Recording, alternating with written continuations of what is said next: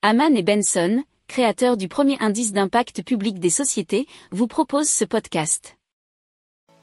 Haman and Benson. Le journal des stratèges.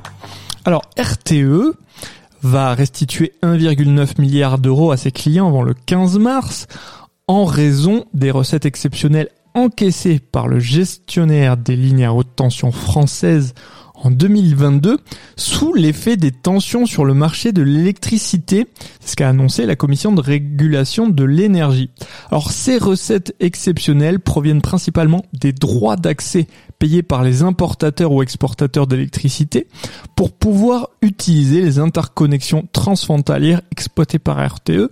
C'est euh, bfmtv.com qui nous l'explique. Alors Enedis et les entreprises locales de distribution seraient en volume les principales bénéficiaires du versement de RTE, ce qui se traduirait par une moindre hausse des tarifs d'utilisation des réseaux publics de distribution d'électricité dans les prochaines années. Alors, cette restitution, elle concerne également près de 380 clients industriels, dont 200 euh, électro intensifs. Vous savez, ce sont les gros consommateurs d'électricité.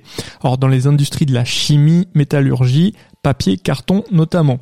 Alors, pour eux, ce versement exceptionnel viendra en déduction de leur facture au titre du TURP HDB. Alors, elle permettra d'atténuer donc à plus long terme d'éventuels rattrapages tarifaires qui seraient appliqués aux consommateurs du fait de surcoûts subis par ces distributeurs. Si vous aimez cette revue de presse, vous pouvez euh, vous abonner gratuitement à notre newsletter qui s'appelle La lettre des stratèges, LLDS, qui relate, et cela gratuitement, hein, du lundi au vendredi, l'actualité économique, technologique, énergétique, mais aussi de l'hydrogène, et puis de tout ce qu'on trouvera super intéressant pour votre vie.